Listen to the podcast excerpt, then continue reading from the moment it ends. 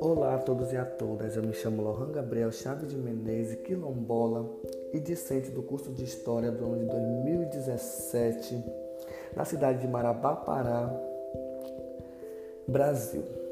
E em nosso podcast de hoje vamos falar sobre a questão do estágio, o estágio supervisionado 1. Vamos conhecer aonde a escola está localizada, qual é a história de Marabá e sobre esse conhecimento ter o um melhor resultado para compreender que nesse primeiro momento o estágio supervisionado 1 é buscar elementos da história da escola e essas informações estão voltadas no contexto com o bairro e a localização geográfica, para assim ter uma certa intimidade do conhecimento escolar e ter uma noção do nosso principal material de, de pesquisa, que é a escola e os alunos. Primeiramente, vamos conhecer sobre a história de Marabá. Marabá iniciou a partir de uma instalação de um núcleo agrícola às margens esquerda do rio Tocantins, que foi organizada por Carlos Leitão. Com a formação desse núcleo agrícola, não se deu de forma espontânea e por isso não teve vida própria. Alguns moradores abandonaram o local, transferindo-se para a colônia militar de São João do Araguaia.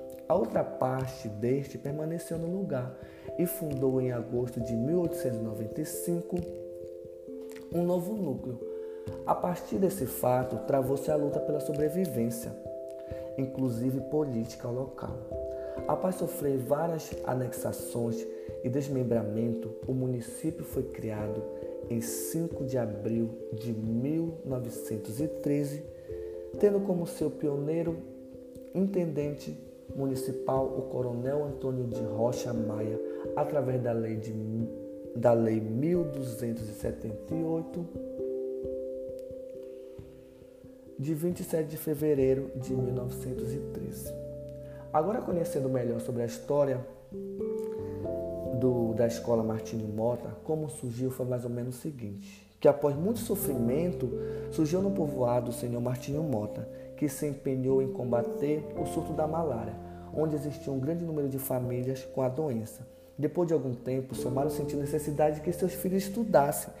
Mas como não tinha escola nas proximidades, seus filhos e, e filhos dos, dos demais moradores tinham que estudar na velha Marabá, na escola Plínio Pinheiro ou na escola José Mendonça Virgulino.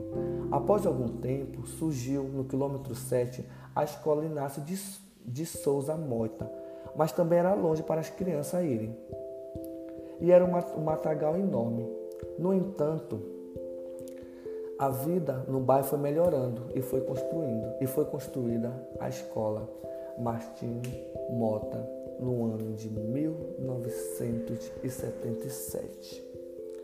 A escola Martinho Mota hoje ela se localiza na folha 27.